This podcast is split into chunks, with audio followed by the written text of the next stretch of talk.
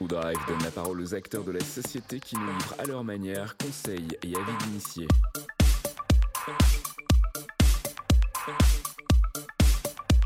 Ou Talk, la French Cloud Discussion.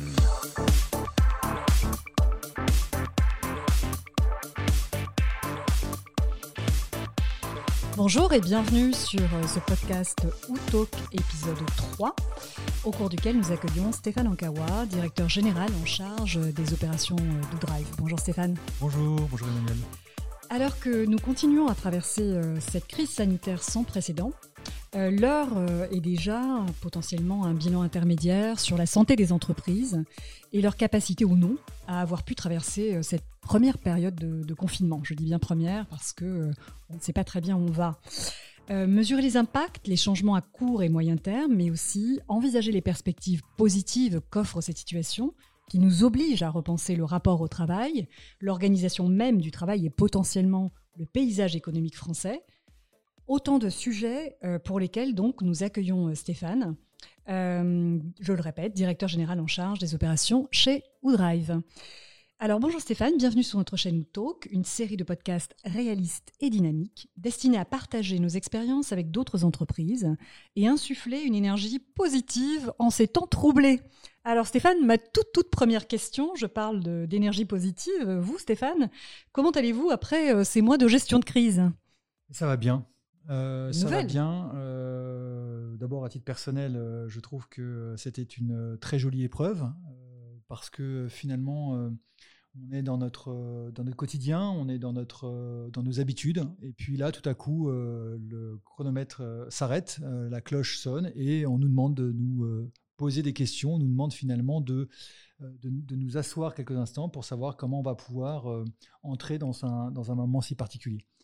et ça a été aussi l'occasion, eh bien, à titre personnel, de pouvoir euh, m'organiser différemment, euh, remettre euh, des priorités les unes au-dessus des autres, de pouvoir prendre un petit peu de recul, et puis aussi bien de économiser ce temps de transport qu'on peut avoir pour aller refaire un peu d'activité sportive et, respirer.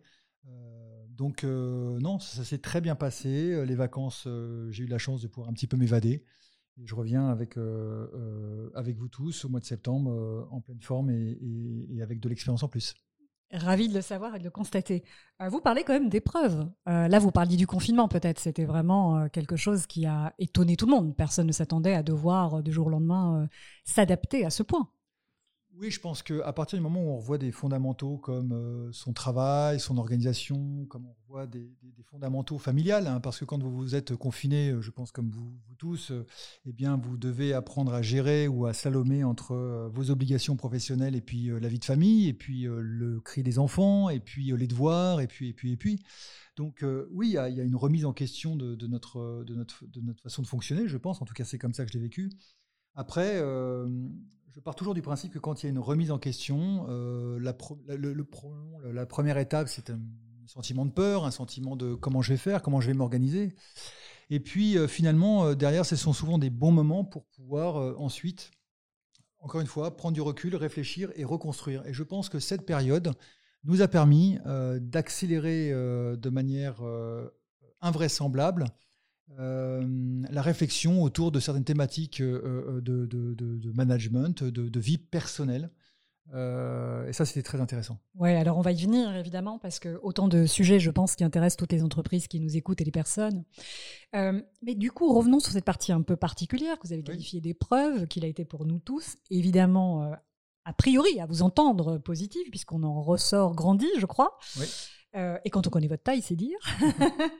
Euh, à titre personnel donc, toujours, euh, quelles sont les astuces que vous avez mis en place, des petits trucs qui pourraient être utiles aux autres pour garder le cap? Je, je pense euh, euh, sans rentrer dans le détail de l'organisation du travail, on y reviendra parce que c'est important et je pense que évidemment chacun peut partager son expérience, mais vraiment à titre personnel, garder le cap, c'est-à-dire que vous avez dit, c'est effectivement c'est une période particulière, ce mélange de la vie personnelle, la vie professionnelle, euh, les environnements deviennent un peu poreux, donc comment comment garder en fait une voilà comment garder la juste place du travail, de la vie perso, enfin est-ce qu'il y a eu des astuces que vous avez mis en place, des petits rituels personnels, de respiration, je sais pas? Bah, C'est-à-dire que d'abord, il y, a certaines choses auxquelles je crois et que c'est pas parce que nous allons travailler dans une entreprise ou travailler chez soi qu'il n'y a pas un, un, espèce de protocole de réveil à mettre en œuvre. Moi, je suis quelqu'un qui me lève plutôt généralement entre 6h moins le quart et 6h du matin. J'ai continué sur ce rythme-là. Euh, parce que d'abord, les deux premières heures de la journée sont quand même les heures où a priori tout le monde dort, euh, et donc vous avez un espèce de calme euh, olympien qui permet de faire des choses qu'on peut peut-être moins faire à d'autres moments de la journée. Après, oui, en effet, je pense que ce qui m'a le plus surpris, c'est finalement cette absence de mobilité.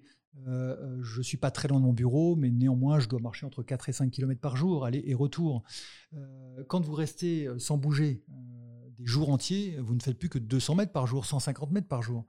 Et rapidement, le corps vous rappelle à l'ordre. Euh, et euh, oui, en effet, euh, ça a été des remises de, séances de. Alors, moi, c'était du, footing, du course à pied. Ça a été effectivement des, moments de. Certains appelleront, ça l'introspection, la méditation, mais en tout cas, ça a été des moments de, caler deux, trois fois dans la journée des petits moments de, retour vers soi. Et puis, et puis aussi les lectures. Peut-être que je faisais un peu moins ça ces derniers temps et de retrouver le chemin de la lecture pas forcément des centaines de pages, mais quelques pages utiles qui font que finalement au quotidien, euh, bien ça vous permet de remettre un peu l'église au, milieu du village. Euh, donc ça, c'est euh, peut-être des choses que j'ai adaptées par rapport à mon, à mon programme des derniers, derniers mois. Oui, donc vous avez quelque part voyagé sans vous déplacer. Au travers des lectures, au travers de la méditation. Absolument. parfait, très bien. Et du coup, cette période, on va dire un peu d'introspection, on va l'appeler comme ça finalement, est-ce qu'elle vous a appris des choses sur vous, Stéphane? Sur votre elle m'a, elle m'a, rappelé des choses. C'est-à-dire que j'arrive à un âge assez, assez mature. Hein. J'ai, bientôt 50 ans. Euh, évidemment, j'ai eu quelques épreuves dans ma vie qui m'ont fait me poser des questions, comme je pense tout à chacun. Euh, quand on a fini de traverser ces épreuves, c'est comme si finalement le, l'automatisme revenait au galop, le, quotidien reprenait le dessus, et finalement on oublie euh, certaines promesses qu'on s'est faites, certaines certaines euh, finalement euh, euh, activités qu'on s'est promises. Et, finalement, je ne suis pas sûr que j'ai appris grand-chose de nouveau. Par contre, ça m'a rappelé à l'ordre de ce que je m'étais promis il y a quelques années. et l'activité physique, la, lecture, de pouvoir prendre un petit peu de temps pour, pour, pour prendre un peu de recul, tout ça, c'est des choses qui sont, je pense, très utiles et ça, a été, m'a été très profitable. Et, d'ailleurs, depuis, depuis cette période-là, même si je ne suis plus en, télétravail, je, maintiens ce rythme-là, euh, parce que je pense que c'est la bonne voie entre l'équilibre professionnel et l'équilibre euh, personnel. Une forme d'essentiel à ne pas oublier. Oui, oui, absolument. Très bien. Merci pour ça, euh, merci pour cette transparence. on va peut-être passer du coup à votre vision de l'entreprise, et en particulier d'Oudrive, puisque vous la dirigez. Comment diriez-vous qu'une entreprise comme Woodrive a-t-elle fait face à ce temps d'arrêt? Euh, Quelle est votre vision là maintenant qu'il s'est passé quelques mois depuis ce temps d'arrêt-là? On va parler du présent, bien évidemment, et du futur juste après. Mais quelle est votre vision de, la réaction de l'entreprise face à cet arrêt brutal? J'ai été extraordinairement surpris. Pour ceux qui me connaissent un petit peu moins, je viens de différents milieux, y compris industriels, y compris, y compris logistiques. Évidemment, j'ai pu comparer pendant cette période-là ce que nous vivions, nous, chez Woodrive, avec ce que euh, mes anciens euh, collègues, euh, employés ou, hiérarchies vivaient dans d'autres secteurs d'activité. Extraordinairement bien parce que d'abord, on a une entreprise qui est jeune, et cette entreprise jeune, elle a quand même une capacité d'adaptation qu'on n'a plus forcément avec des populations moins jeunes. Le deuxième aspect, c'est que notre entreprise a la chance de travailler sur un secteur d'activité, notamment autour du digital, du numérique. Et donc tout ce qui est travail à distance, de manière sécurisée, avec, avec le matériel qui l'accompagne et la connexion qui le permet, c'est quelque chose qui est notre quotidien. et je dois le dire qu'on s'était même organisé, je me rappelle, le, 5 décembre, hein, parce que le 5-6 décembre, il y avait des promesses de grève nationale. Et promesses tenues. Promesses tenues. Euh, euh, on avait déjà organisé l'entreprise à se dire tiens, et si sur tout le mois de décembre on ne peut plus venir au bureau, alors comment va-t-on travailler? Donc on était prêt d'un point de vue matériel, euh, là je parle bien d'ordinateur portable, ou quasiment prêt. On était prêt en termes de connexion.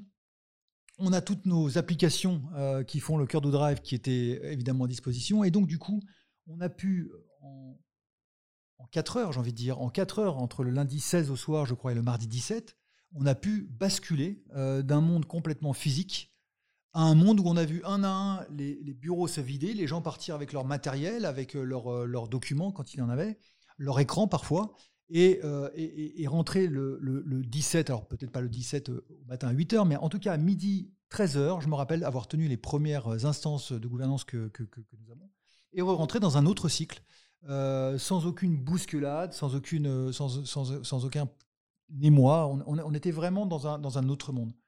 Et ça, je trouve que l'entreprise l'a parfaitement bien digéré. Alors évidemment, il a fallu s'adapter. Euh, il a fallu probablement adapter certaines règles, notamment de management, fallu adapter euh, certains rituels. Euh, il a fallu apprendre à dessiner en virtuel, alors que parfois on utilise ces, tableaux, notamment dans, certaines activités. Mais en tout cas, j'ai trouvé que l'entreprise avait joué le jeu de manière extraordinaire. Et, et en ce sens-là, elle nous a beaucoup appris. Et qu'est-ce qui vous a du coup si surpris, puisque vous nous dites qu'il y avait une forme de répétition générale lors des grèves, que finalement OUDrive permettait d'avoir un matériel particulièrement adapté. Ce n'est pas un site industriel, donc permet aussi cette mobilité-là. Euh, donc finalement, vous faites un constat, une succession de, choses qui, sont, euh, qui favorisent tout cela, et vous vous dites extraordinairement surpris. Alors, mais parce que, euh, vous savez, c'est comme, je ne sais pas si vous mais quand on fait des exercices d'incendie à l'école, bon, bah, il y, a la sirène, mais la sirène, elle était tendue il y a toujours le copain qui va un peu rigoler euh, dans les escaliers, euh, et puis il y a la bonne blague dans la cour de, récré. Au fond, on est en train de faire un exercice d'incendie, mais il n'est pas en situation réelle. Euh, c'est la même chose. on a fait une répétition générale, beaucoup plus complexe évidemment, beaucoup plus structurée, avec notre équipe de sécurité qui a validé tout ça, mais lorsqu'on passe à la, vraie vie, euh, est-ce que le réseau, euh, est-ce que la, VPN va tenir? Est-ce que euh, tous les collaborateurs ont bien leur ordinateur portable? Est-ce que on n'a pas oublié le câble qui relie tel ordinateur à tel écran? C'est, tous ces petits détails là qui font qu'à un moment donné, j'ai compris que l'ensemble de l'équipe du management avait à ce point-là préparé à la répétition que il n'y a eu, j'ai envie de dire, aucun, aucun, aucun, aucun décalage en tout cas pas de décalage significatif qui puisse remettre en cause notre, notre, notre redémarrage d'activité. Et c'est ça que j'ai trouvé extraordinaire. C'est de passer de ce monde de test à un monde réel, sans douleur, euh, apparente en tout cas. Comme quoi, préparer la crise, c'est toujours utile. Préparer une crise, c'est toujours très très utile, oui. Effectivement. Euh, alors, en tant que dirigeant d'entreprise, on va revenir sur ce dispositif de télétravail forcé qu'ont eu à vivre la plupart des autres entreprises. Donc, on va témoigner là de votre expérience, votre regard sur ODrive, mais peut-être aussi de façon élargie. Euh, vous l'avez mentionné déjà euh, précédemment, vous parliez de, de management légèrement modifié. Peut-être d'autres aspects dans l'entreprise ont dû être modifiés. Je pense à la communication, en fait, d'être peut-être plus activement présent auprès des collaborateurs. Vous, de votre vécu, qu'est-ce qui a changé ou qu'est-ce qui a dû être euh, euh, mis en œuvre d'un point de vue managérial, par exemple, pour garantir cet élan, puisque vous parliez de, résilience, de continuité d'activité, garantir cet élan euh, au sein de l'entreprise. Alors chez Woodrive, ou peut-être ce que vous avez pu regarder ou, constater par ailleurs, qu'est-ce qu'il a fallu mettre en place en plus de différent pour que ce télétravail soit un succès? Comme je l'évoquais tout à l'heure, je pense que la partie des rituels hein, a été à, revoir. Là où peut-être euh, certains de mes collaborateurs euh, avaient des entretiens euh, hebdomadaires, des one-to-one hebdomadaires, dans un certain format, il a fallu passer à un entretien quotidien pour garder le lien, garder le contact. Là où à l'époque on pilotait des objectifs sur des horizons peut-être un peu plus longs, des notions de sprint, 15 jours par exemple, eh bien les objectifs ont été plutôt séquencés à la journée ou à, deux jours. Euh, euh, là où euh, on avait, je dirais, un quotidien qui avait une certaine régularité, il a fallu mettre en place certaines instances. Typiquement, on, a mis une, on a mis une instance en place qui est la gestion de crise Covid. Parce que l'information, en tout cas rapidement à partir du mois d'avril, elle évoluait quasiment tous les jours. Vous avez double pression, c'est la pression de l'entreprise, évidemment, que l'on doit, doit gérer, et en même temps une pression des collaborateurs qui attendent beaucoup d'informations qu'on ne peut pas forcément donner. Donc il y a, euh, euh, euh, on, a mis en place donc la, direction des ressources humaines, donc la Chief People Officer chez nous, eh bien une cellule pour laquelle on avait en input beaucoup d'informations qui étaient de l'information de lecture, de, de texte, de benchmark d'autres DRH de notre secteur d'activité pour pouvoir le plus possible être réactif. Puis après, il y a eu aussi des outils qui ont été installés. Je me rappelle, on a mis une, une web survey en place pour pouvoir essayer autant que possible de doser le moral des troupes. Euh, est-ce que finalement euh, les gens se sentent bien? Est-ce qu'ils ont suffisamment d'informations? Est-ce qu'ils attendent quelque chose de plus de notre part?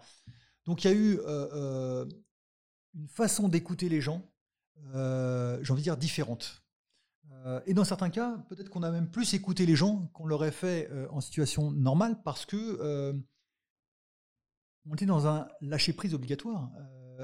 et c'est là qu'on a grandi c'est tous les, tous les préjugés ou tout ce qu'on a appris depuis euh, tant d'années sur le marché du travail qui a été complètement bousculé.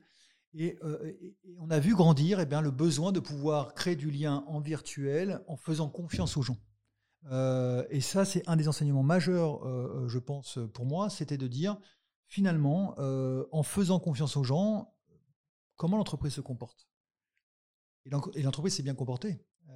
On n'a jamais été aussi productif euh, dans certains, euh, certains départements comme le produit, comme euh, l'engineering, comme l'IT Ops, que pendant ces, ces mois de confinement. évidemment, d'autres ont souffert. Hein, le commerce a été moins simple. Mais en tout cas, voilà, il y a eu la mise en place de ces rituels-là, et puis après aussi eh bien, de créer euh, non plus des réunions physiques, mais des webinars euh, où on a essayé euh, d'accueillir nos 400 collaborateurs pour les tenir mensuellement avec donc Stanislas, notre président, au courant de l'avancée de l'entreprise, des, grandes, des grands changements qu'on opérait, de la gestion du Covid, etc., etc. Donc il y a eu vraiment rien de fondamentalement différent mais par contre, tout ce qu'on faisait de manière physique, on l'a adapté euh, pour garder un contact, tenir nos collaborateurs informés et finalement euh, leur faire passer le cap euh, avec la meilleure facilité. Et je sais que ça n'a pas été facile pour tout le monde. À vous entendre, en tout cas, c'est un véritable un moment qui a été un accélérateur d'autres formes de communication, à vous entendre et aussi un accélérateur justement peut-être de euh, la mise en place de ce télétravail. On va y revenir. Vous parlez beaucoup de la relation avec euh, les ressources humaines, donc euh, ça paraît primordial en cette période, c'est évident, c'est une gestion de crise et une période pendant laquelle il est fondamental que les ressources humaines soient au rendez-vous. votre relation je vois, à vous, avec votre vision de ce département si important dans l'entreprise déjà par ailleurs, a-t-elle changé justement? Alors, elle avait changé un petit peu euh, euh, intuitivement euh, avant, avant, avant le Covid. Parce que lorsque j'ai dû réorganiser ce, département, qui était plutôt avant une direction des ressources humaines, j'ai largement préconisé à ce qu'on passe sur une fonction de type plutôt Chief People Officer. C'était important pour moi de déconnecter la matière humaine, l'homme, les femmes euh, et les challenges que nous avons dans des entreprises comme les nôtres, de la partie, on va dire, technique, euh, qui s'appelle fiche de paie, qui s'appelle contrat, etc. Euh, donc du coup, en, accueillant finalement notre nouvelle collaboratrice, donc Sidonie, à ce poste de Chief People Officer, qui, pour la petite histoire, est quand même s'est onboardé pendant le Covid, hein, euh, eh bien, euh, déjà, nous avions focusé sur l'idée d'avoir un département entier qui s'occupe des hommes et des femmes de l'entreprise.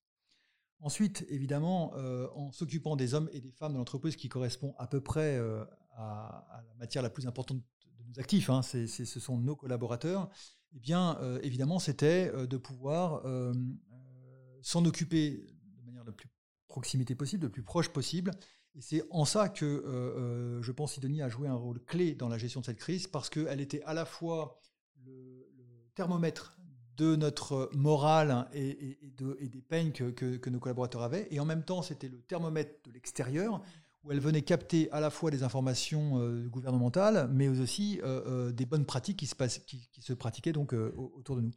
Et donc cette relation a, a permis d'abord un onboarding extrêmement rapide, euh, je pense que le baptême du feu a été euh, extrêmement rapide pour, euh, pour, pour Sidonie, mais en tout cas, son expérience lui a permis de largement dominer le sujet. Et puis enfin, de pouvoir mettre au cœur de notre quotidien, non plus que des objectifs, on va dire, quantifiables, mais notre matière humaine, nos collaborateurs. Et, je pense qu'en ça, on a, on a plutôt bien réussi le pari, en tout cas, à en voir les notes qu'on avait dans nos, dans nos web surveys. Excellent. Cette expérience, du coup, vous le mentionnez euh, Stéphane, euh, mettre les collaborateurs au cœur, cette expérience de télétravail, vous parliez notamment d'un socle de confiance mmh. qui s'est vu euh, conforté. Mmh.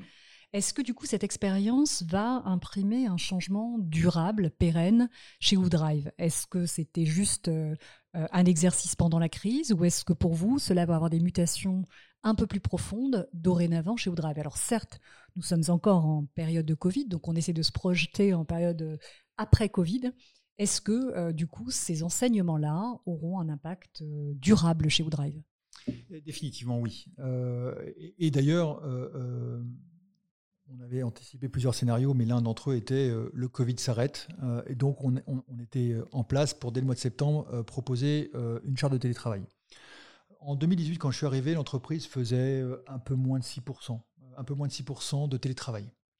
Euh, aujourd'hui, on est beaucoup plus euh, à formaliser euh, des chartes de télétravail que nous avons donc actées. Donc, on a deux chartes. On a la charte intérimaire Covid qui est une adaptation spécifique parce qu'on est encore en période de crise. Et après, il y aura la vision plus durable. À court terme, on a acté et fait acter auprès de nos collaborateurs qu'ils pouvaient faire sur, sur, leur décision jusqu'à 4 jours de télétravail. Donc là, on parle de 80% de l'activité qui est faite durablement en télétravail. Euh, on a proposé un cadre. Et dans ce cadre, il y avait euh, évidemment aussi euh, l'évaluation de la capacité du collaborateur à pouvoir faire du télétravail. Alors des choses très pragmatiques. Est-ce qu'il y a une connexion suffisante pour pouvoir s'exprimer à l'extérieur parce que c'est un commercial qui doit s'adresser à des clients? Est-ce qu'il a des outils suffisamment accessibles pour pouvoir travailler avec eh bien, euh, les outils maison, avec euh, les, environnements de développement ou avec, euh, avec d'autres plateformes. Et est-ce qu'il a aussi un espace personnel pour travailler? Ça, c'est de manière très pragmatique. Est-ce que j'ai un endroit pour travailler? Puis après, il y a l'autre aspect, c'est la seniorité du collaborateur. on peut penser qu'un senior manager est quelqu'un qui est autonome dans sa mission, quelqu'un qui sort de l'école, à l'inverse, a besoin d'être épaulé. Et donc d'arriver à évaluer avec le management qui était Éligible. Éligible, merci, euh, pour être en télétravail 4 jours par semaine. Sinon, au minimum proposer 2 jours par semaine et un plan d'accompagnement pour pouvoir euh, euh, nous assurer que dans les prochaines semaines, tous ceux qui veulent être en télétravail 4 jours par semaine puissent l'être. Et à l'inverse, on a des gens qui se sont arc-boutés en disant non, mais moi je veux revenir au bureau parce que pour moi, je je préfère croiser trois personnes que personne. Je préfère avoir mon bureau. Je préfère couper entre mon travail et, euh, euh, ma maison. Et finalement, eh bien, en offrant cette capacité de quatre jours de télétravail, on laisse aussi la possibilité à ceux qui veulent revenir travailler euh, tous les jours, eh bien, la possibilité de le faire. ça, c'est quelque chose de fort. Et puis après, on a cette charte qui est déclinée sur un avenir plus lointain, où de toutes les manières, l'entreprise avancera vers je pense, un minimum de deux jours de télétravail par semaine. Vous voyez, on, quitte bien les 6% pour arriver à quelque chose qui ressemble à 40%. Euh, donc, factuellement, ça a changé notre façon de vivre. Complètement. Alors, de toute façon, j'imagine que c'est devenu euh, potentiellement une demande des collaborateurs euh, aussi, qui a vécu cette. vous le mentionnez, c'est assez disparate. Il y a des personnes qui veulent revenir au travail, il y a des personnes qui préfèrent actionner le télétravail. Donc, on va définitivement, chez Woodrive, comme dans beaucoup d'entreprises, vous le confirmez, vers un mode de travail assez hybride. Absolument. Par contre, il faut que l'entreprise euh, garde la main, euh, et c'est pour ça que je parle de 4 jours et pas de 5 jours, parce qu'il y a, euh, je pense, un, moment important dont on n'a pas forcément conscience, c'est celui de garder le lien social. Et pas social, ce n'est pas qu'amical, c'est aussi professionnel et aussi l'identité d'une entreprise. ce qui fait la force d'Oudrive, c'est aussi son identité depuis 20 ans, comme d'autres entreprises bien sûr. Et donc, le fait de pouvoir rassembler, euh, euh, sans discuter, euh, de, un jour dans la semaine de, certaines équipes, totales ou partielles, nous permet aussi de répondre à l'autre enjeu, c'est comment continuer à, faire vivre l'identité ou la marque ou Drive, au sens de ses valeurs, au sens de ses, points de, convergence, et puis aussi de travailler sur des projets transversaux. On a chez nous des projets de transformation d'entreprise qui nécessitent la participation de parfois plusieurs dizaines de collaborateurs en simultané de tout département confondu. Euh, c'est impossible à faire en, remote. Euh, quels que soient les outils que vous utilisez, c'est impossible. Donc là, il y a un besoin de faire revenir aussi les collaborateurs pour travailler sur les fondamentaux. Une fois qu'on a écarté ça, Après, effectivement, c'est de la responsabilité des collaborateurs, de leurs managers, pour s'organiser de manière sécurité, hein, au niveau sanitaire du terme, au niveau de l'atteinte des objectifs, et puis, et puis leur confort aussi.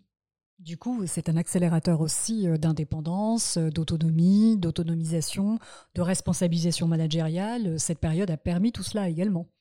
Vous diriez oui, ça? Oui, c'est même mieux que ça. C'est que euh, j'ai traversé deux, trois entreprises sur les, sur les, sur les 15 dernières années. On a beaucoup, on a beaucoup réfléchi, beaucoup investi, beaucoup formé à cette notion d'autonomisation des collaborateurs. Mais je ne crois pas que ça se forme, en fait, ça se vit. Et le fait que euh, la coïncidence du Covid nous offre euh, cette expérience-là euh, nous a permis finalement de vivre une expérience pas intellectuelle, mais de la vivre, de la vivre réellement. et donc oui, ça nous a fait gagner un temps précieux, et ça nous a aussi beaucoup appris sur nous dans le management, et sur, euh, et sur, les, sur euh, finalement la confiance qu'on pouvait attribuer aux collaborateurs. Je ne vais pas dire qu'il n'y a jamais eu d'écart, mais l'essentiel est extrêmement, euh, extrêmement favorable dans ce, dans ce chemin-là. Donc oui. Un bilan hein, très très positif que vous présentez là. Euh, et puis, c'est passé peut-être quelque chose d'extraordinaire qu'on peut quand même souligner au-delà de ça, c'est qu'on s'est rendu compte euh, dans cette période que le télétravail n'était pas juste euh, une commodité, n'était pas juste un dispositif que les entreprises pouvaient proposer à leurs collaborateurs comme un dispositif attractif, parce que je crois que ça l'est aujourd'hui, on s'en est bien rendu compte, mais le télétravail est en plus devenu un outil totalement indispensable en termes de continuité d'activité et dorénavant, je crois que Oudrive, comme toutes les entreprises, euh, euh, quelles qu'elles soient, vont devoir intégrer le télétravail comme un outil euh, de continuité d'activité, ce qui n'était absolument pas le cas avant. Qu'est-ce que vous conseilleriez du coup, si vous avez un conseil à donner, ou en tout cas quel serait votre, votre regard sur ce point-là Qu'est-ce que vous conseilleriez aux autres entreprises qui ont peut-être pas vécu ou peut-être pas eu la même expérience qu'Oudrive, se sentaient peut-être moins préparées et se retrouvent aujourd'hui dans une, euh, une, situation où elles peuvent partiellement revenir euh, au bureau, on y reviendra tout à l'heure, mais du coup, euh, il faut envisager le télétravail comme un dispositif de fonctionnement et de résilience. Donc, oui, alors oui, définitivement. D'abord, le télétravail permet aussi, je m'en suis rendu compte, de régler un problème que nous avons. Dans les entreprises, on va dire, de nouvelles technologies, dont le management et dont la gestion des locaux se veut moderne, euh, on se rend compte que par exemple les open space, euh, qui favorisent beaucoup de choses très positives dans les échanges, dans, la captation, dans, le fait de capter de l'information, euh, se révèlent aussi parfois très fatigants et, ne permettent pas toujours aux collaborateurs de se concentrer comme ils auraient besoin de se concentrer pour faire une certaine tâche. Le télétravail, à l'inverse, permet à un moment donné de couper la présence de l'autre de se renfermer euh, l'espace d'une journée ou deux sur son travail et donc d'accélérer. Euh, donc il y a une première vertu, c'est celle, encore une fois, de pouvoir jongler entre euh, ces open space et son, et son, Après, je pense que le, travail, le télétravail est un, effectivement une continuité et doit faire partie des, des, PRA, hein, des plans de reprise d'activité, si on peut dire ça comme ça, de, de nos entreprises. Mais comme tout PRA, je pense qu'il faut passer, nous, le management, l'essentiel de son temps sur son organisation et laisser le collaborateur euh, à la confiance de la digestion de, cette organisation et, de son, et lui-même, donc du coup, d'adapter son organisation. C'est-à-dire que je, pense qu'il ne faut pas passer l'essentiel de son temps à contrôler ce que font les uns ou les autres, parce qu'on pourra toujours euh, se faire berner et on pourra toujours euh, faire la course à la défiance. Je pense que notre rôle, c'est d'arriver à proposer le meilleur cadre pour que nos collaborateurs aient eux-mêmes euh, l'envie de pouvoir continuer de travailler dans des meilleures conditions et de s'investir. Je pense que ça, c'est un, vrai changement. Alors évidemment, on est dans une entreprise de service, hein, on fait du software de service. La question est plus délicate euh, si je fabrique euh, des boîtes de conserve ou si je fabrique des automobiles. là, il y a un véritable, il y a, des véritables questions qui, qui, tournent autour de la production elle-même des biens. Euh, et pour lequel je dois vous dire, je n'ai pas de réponse euh, particulière euh, à, vous proposer là. On arrive là sur un débat peut-être largement abordé des inégalités aussi qu'a pu, montrer ce télétravail à marche forcée et effectivement du, de, la, de la disparité entre les personnes qui étaient en capacité de s'éloigner de leur, de leur outil de production. C'est tout un débat, en effet, mais en tout cas, pour toutes les personnes qui ont cette capacité-là, et toutes les entreprises qui peuvent mettre leurs collaborateurs en télétravail, le temps est peut-être à la réflexion de poser ce cadre structurant pour que ça devienne un réflexe en cas de, en cas de, pandémie euh, ou autre risque de cette nature. encore une fois, hein, je, reviens à ma, petite blague sur la, sur la grève, mais il n'y a pas que les pandémies. Il y a aussi euh, euh, des catastrophes naturelles, il y a mmh. aussi des grèves. Enfin, il y, a, toute forme de, de, situation dans laquelle, à un moment donné, si ce n'est toute l'entreprise, une partie de l'entreprise peut se retrouver isolée. Et comment, du coup, je vais continuer à ne pas mettre à risque mon activité parce que je sais euh, même localement, organiser un, déport de, mon, de, mes fonctions, de mes responsabilités à la maison. Et du coup, pour vous, dans ce kit, ce cadre, euh, on a parlé du matériel hein, tout à l'heure, il est évident qu'il faut être doté de, PC portable, c'est la base. Euh, vous avez parlé de connexion Wi-Fi, euh, de bonne qualité, de VPN, d'un cadre. Est-ce qu'il y a dans ce kit-là euh, d'autres éléments qui paraissent essentiels? Oui, parce que tout le travail éloigné pose la question, pour moi, de la capacité à collaborer. Donc là, on parle bien de plateformes ou d'outils, en tout cas, qui permettent d'éditer des documents, qui permettent de, collaborer, qui permettent ensuite de les faire passer à, son, à son collègue. Euh, voire même dans certains cas de le signer pour valider. Hein. Quand vous recevez, par exemple, nous on reçoit euh, environ une, trentaine de factures par jour à, co-signer. Euh, quand vous n'avez personne au bureau, ces factures s'entassent les unes derrière les autres à l'accueil. ce qui était intéressant, c'est de pouvoir utiliser des outils de signature électronique, par exemple, sur lesquels on a mis immédiatement en workflow ces pièces, et puis donc du coup de pouvoir continuer l'activité. Il y a besoin d'un un certain nombre d'outils collaboratifs qui permettent cette continuité-là et qui, en plus de ça, euh, pour la petite histoire, font quand même gagner de la productivité. Euh, mais le deuxième aspect, euh, et je pense que ça, c'est pas suffisamment compris de la part de, du commun des mortels, c'est la problématique de sécurité. À partir du moment où vous commencez à utiliser de l'Internet, à, à, partir du moment où vous commencez à vous connecter à vos propres serveurs par de l'Internet, vous ouvrez en grand la brèche des problématiques de sécurité. Et on a vu euh, euh, beaucoup d'entreprises se faire ponctionner de la data. Ça allait de la fiche de paye euh, du cadre dirigeant, en passant par le plan stratégique de telle, entreprise, etc., etc. Et donc oui, évidemment, dans la préparation de cette envie de travailler, de télétravailler, ne serait-ce que pour des problèmes de PRA, donc de, plan de d'activité, il est extrêmement important d'organiser à la fois les outils de collaboration et à la fois le coffre de sécurité numérique qui va permettre de travailler avec ces outils. Je connais beaucoup d'entreprises qui se sont euh, ruées sur des outils euh, que je ne citerai pas, peu importe lesquels. Très accessible, on va dire. Très accessible, euh, pour lequel évidemment le marketing de ces entreprises avait fait un travail remarquable. Ils se sont vus finalement confier dans ces outils, encore une fois, leur compte mensuel ou, des données encore plus sensibles que cela. Donc c'est là où il faut... ça ne s'improvise pas. Je crois que le télétravail ne s'improvise pas. Le télétravail est quelque chose qui se réfléchit, qui se discute je pense que chaque entreprise doit avoir sa propre charte de, télétravail. je ne crois pas qu'il y ait une vocation à avoir une charte nationale de télétravail. Euh, euh, si on comprend qu'on a tout à gagner en faisant confiance à nos collaborateurs euh, et qu'ils nous le rendent si le cadre que l'on propose est suffisamment adéquat. Et puis enfin, si nos collaborateurs comprennent qu'aussi que dans l'entreprise, il y a des obligations, encore une fois, de, travailler sur son identité, de travailler sur des projets transversaux. Et voilà, c'est cet échange-là qu'il faut avoir. Très bien. Un juste équilibre sécurisé en plus. Très bien. Alors, Audrey fait partie, on l'a compris à demi-mot euh, au travers de, votre témoignage, Stéphane fait partie des entreprises du secteur numérique euh, en général. On en parle beaucoup en ce moment d'ailleurs. Euh, diriez-vous que ce secteur a été quelque peu épargné par cette crise? Ah oui.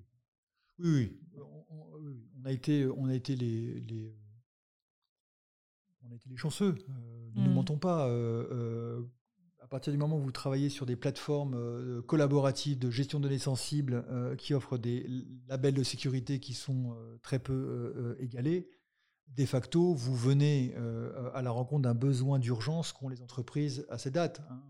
Si je prends le simple use case de la signature électronique, hein, imaginez-vous une très grosse entreprise qui reçoit plusieurs milliers de factures par jour. Comment fait-elle pour gérer et payer les fournisseurs, et donc avec des conséquences de trésorerie pour leurs fournisseurs, hein, sans avoir un outil de dématérialisation? Donc oui, effectivement, nous, on a fait euh, particulièrement partie des, chanceux euh, qui ont pu euh, non seulement continuer d'accompagner nos gros clients, mais on a eu aussi la volonté de pouvoir trouver des solutions pragmatiques et, faciles pour des entreprises de plus, plus petite taille, hein, donc des moyennes et petites entreprises, pour leur donner d'abord pendant, pendant, un premier temps gratuitement l'essai de, de, nos solutions et pour pouvoir se forger une idée sur l'utilité que ça pouvait avoir. donc oui, c'est on était des chanceux. On a fait partie des chanceux. Et ça va continuer? Je pense que oui, parce que comme vous le disiez tout à l'heure, il y a eu une accélération du télétravail, il y a aussi une accélération de la matière qu'on appelle la transformation digitale des entreprises. Euh, peut-être un petit chiffre, hein, il n'y a que 8% de mémoire, hein, il n'y a que 8% des entreprises qui sont complètement dématérialisées en termes de signature, euh, euh, donc c'est très peu. il y en a environ 46% qui ont des systèmes un peu hybrides entre de la signature électronique et puis du papier. Euh, mais toutes ces entreprises-là ont vu le bénéfice extraordinaire que ça avait de pouvoir en deux clics euh, valider ou, euh, retoquer une, facture, un contrat de travail. donc évidemment, ça, ça va s'accélérer. Ça doit s'accélérer. après, on voit aussi que les entreprises, d'autres, ont subi vraiment de plein fouet cette crise, et donc elles doivent reprioriser leurs projets c'est comment euh, euh, finaliser ou abandonner les investissements qui étaient en cours pour nous refocaliser sur une nouvelle urgence qui est euh, la gestion de la dématérialisation dans notre entreprise. mais oui, ça va durer, ça va s'accélérer. Selon la taille des entreprises, ça prendra peut-être un petit peu plus de temps, c'est certain. Alors, on parle beaucoup de, souveraineté, de souveraineté européenne. Est-ce que les entreprises du numérique aujourd'hui ont aussi quelque chose de plus à mettre en place à la faveur de cette crise, peut-être?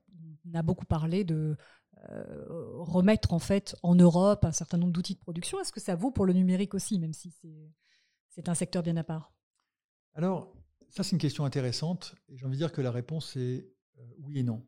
Si vous êtes sur la strate de, ces entreprises, du gouvernement, euh, des pouvoirs publics, évidemment aujourd'hui tout le monde se rend compte, tout le monde se rend compte, pardon, euh, qu'il est extrêmement urgent de pouvoir bien euh, gérer sa donnée, euh, de bien en être propriétaire, souverain, et de ne pas laisser dans différents pays plus ou moins exotiques la sous-traitance de cette gestion. je pense que ça, c'est typiquement un des messages clés envoyés par le gouvernement hein, en investissant les 3,7 milliards d'euros pour les startups et la, et la souveraineté technologique.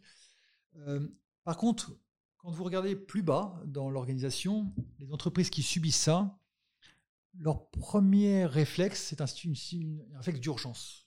Je pouvais travailler en mode physique, je ne peux plus travailler en mode physique. Qu'est-ce que j'ai à ma disposition comme outil pour travailler, pour retrouver mon activité en premier lieu? Et ça, c'est ce que j'appelle de l'improvisation.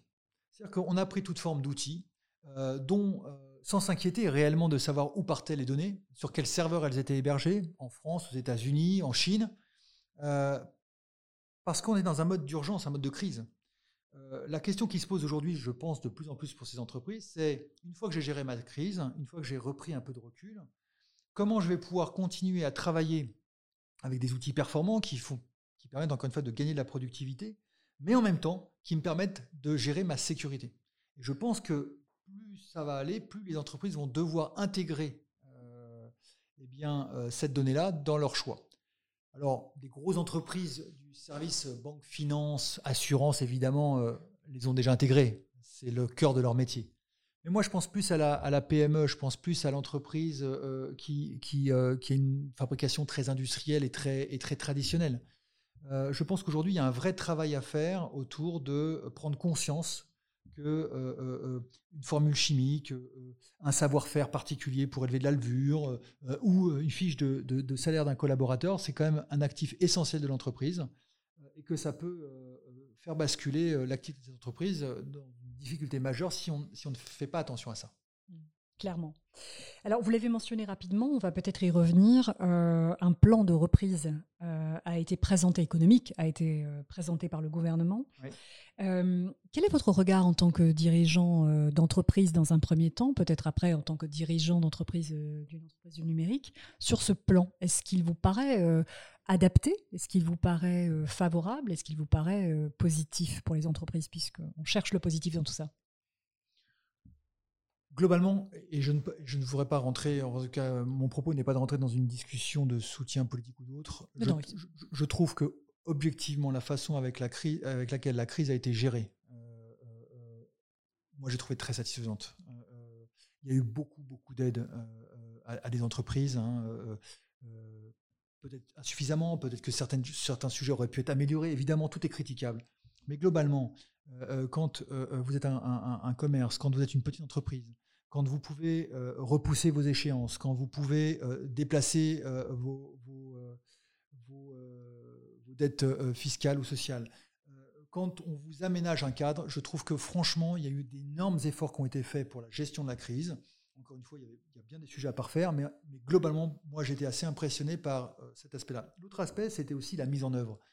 On est toujours accusé en France d'être un, État lourd, administratif, compliqué, etc. Moi, je regarde le travail qui a été mis en œuvre chez nous avec donc notre Chief People Officer, Sidonie. Les déclarations, elles étaient plutôt assez, assez faciles. Les réponses, elles étaient plutôt assez rapides. Enfin, on était loin du carcan lourd français qu'on a pu connaître. Donc, il y a un énorme progrès que moi j'ai pu observer, en tout cas dans le passé. Sur le plan de relance, bah, écoutez, on parle de 10 milliards. Hein. On parle de 10 milliards. Et puis, ce qui est surprenant, c'est que quand on, se réfère un peu à l'histoire, on parlait de plans quinquennaux à l'époque. Hein. on avait une vision 5 ans, un peu lourde. On mettait peut-être déjà un an à structurer ce plan. Aujourd'hui, on parle de plans qui sont sur des horizons de deux ans, euh, avec des sommes qui sont affectées par chantier euh, euh, et avec une organisation quand même extrêmement rapide. Donc déjà dans la, dans la forme et dans les montants qui sont engagés, moi je trouve ça sincèrement colossal. Alors encore une fois, il y a des degrés, des nuances à apporter selon qu'on appartient à une industrie à une autre. Mais en tout cas, moi, dans le secteur d'activité qui me concerne, de voir qu'on on a pas loin de 7 milliards qui iront euh, d'une manière directe ou indirecte euh, à la fois au numérique, euh, mais jusqu'à aussi le fait de pouvoir s'assurer que la population française ne se retrouve pas dans un isolement total. Apprécié ce, terme que j'ai lu qui s'appelle l'électronisme, je crois. j'ai trouvé ça très, très joli. en tout cas, voilà, c'est un moyen de, de, de, faire basculer la France dans, une autre, dans un autre monde. Alors ça, c'est un concept intéressant, en effet, que vous mentionnez là, Stéphane. C'est vrai qu'on se trouve, euh, alors on peut rêver un peu, on va peut-être un petit peu se dégager de, la situation actuelle pour se dire que, oui, alors on parle de télétravail, on parle d'une organisation peut-être repensée, on parle de moyens donnés aux régions euh, de s'équiper, hein, notamment en fibre, euh, on parle aussi du, gouvernement qui accompagne aussi le développement des transports, dans les zones les plus, les plus, les plus éloignées. Alors, est-ce qu'on n'est pas à l'aube peut-être d'une redistribution euh, de l'économie en France, si on s'arrête à la France? Et est-ce qu'on n'est pas face à une situation qui permettrait finalement d'arriver à cette fameuse euh, décentralisation un petit peu de l'économie française?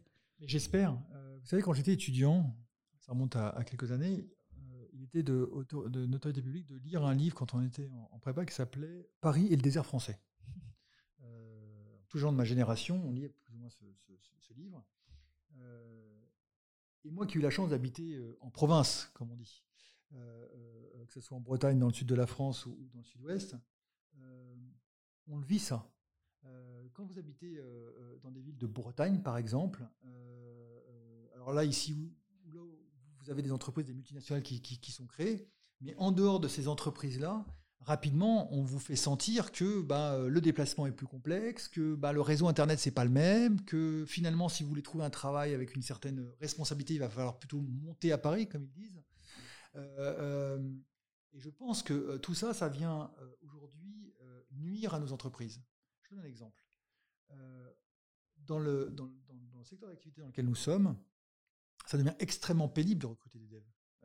pourquoi? Parce que d'abord, il y a de belles entreprises françaises qui absorbent cette, euh, cette, euh, matière. cette matière, ces experts, et tant mieux.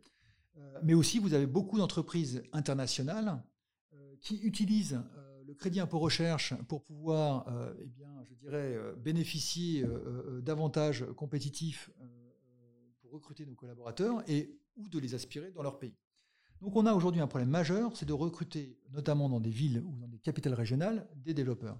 Si demain je suis moins contraint par ça, si demain je peux recruter dans des villes de, moins grande taille, voire pourquoi pas dans des villages bien équipés, des euh, collaborateurs qui sont euh, capables de travailler euh, dans, nos rituels, qui sont capables de travailler à notre rythme, qui ont tous les outils pour pouvoir se connecter à nos serveurs et pour pouvoir distribuer leur information, et finalement aussi d'avoir une population qui est finalement satisfaite de vivre là où elle vit, je trouve qu'on a, on a, un, pari, on a un pari génial à gagner.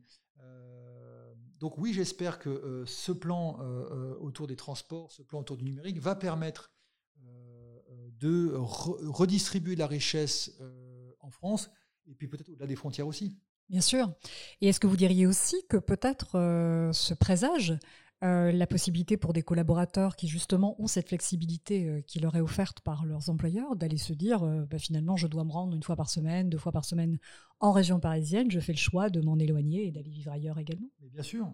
Et, d'ailleurs chez Woodrive, on avait fait ce pari-là. On a un collaborateur qui a une expertise particulière, qui est, qui est croate de,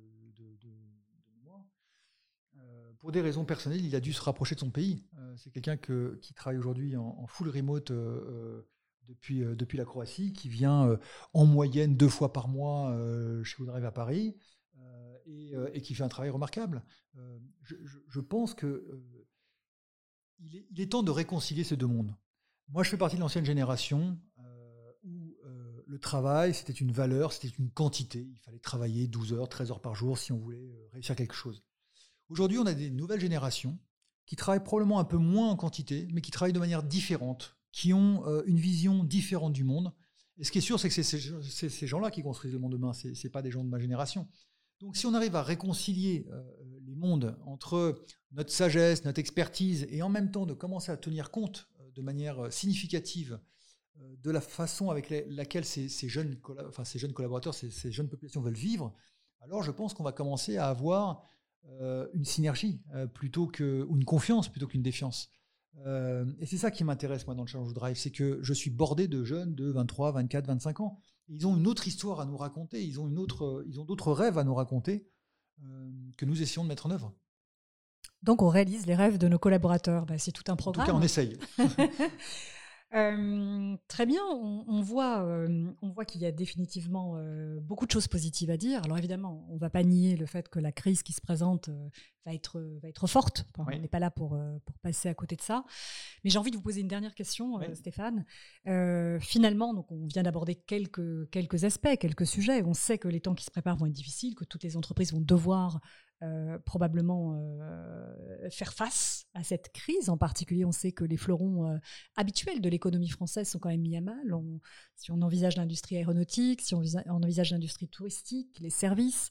Donc, heureusement, d'autres entreprises sont là pour, je l'espère, aider l'économie à se redresser. Mais si on avait un dernier, un dernier bilan à faire, vous diriez quoi? Est-ce que finalement, alors oui, on est en crise, mais est-ce que vous diriez, Stéphane, que cette crise est, une opportunité finalement? Quelle est votre conviction personnelle? Je pense que la crise a été euh, une opportunité énorme pour nous permettre d'avancer, d'accélérer le temps sur des questions fondamentales euh, de l'humain, de sa, euh, de sa conviction, de ses priorités. Et je pense qu'en ça, on a beaucoup avancé. Après, la digitalisation de l'entreprise aussi. La digitalisation des entreprises en fait partie.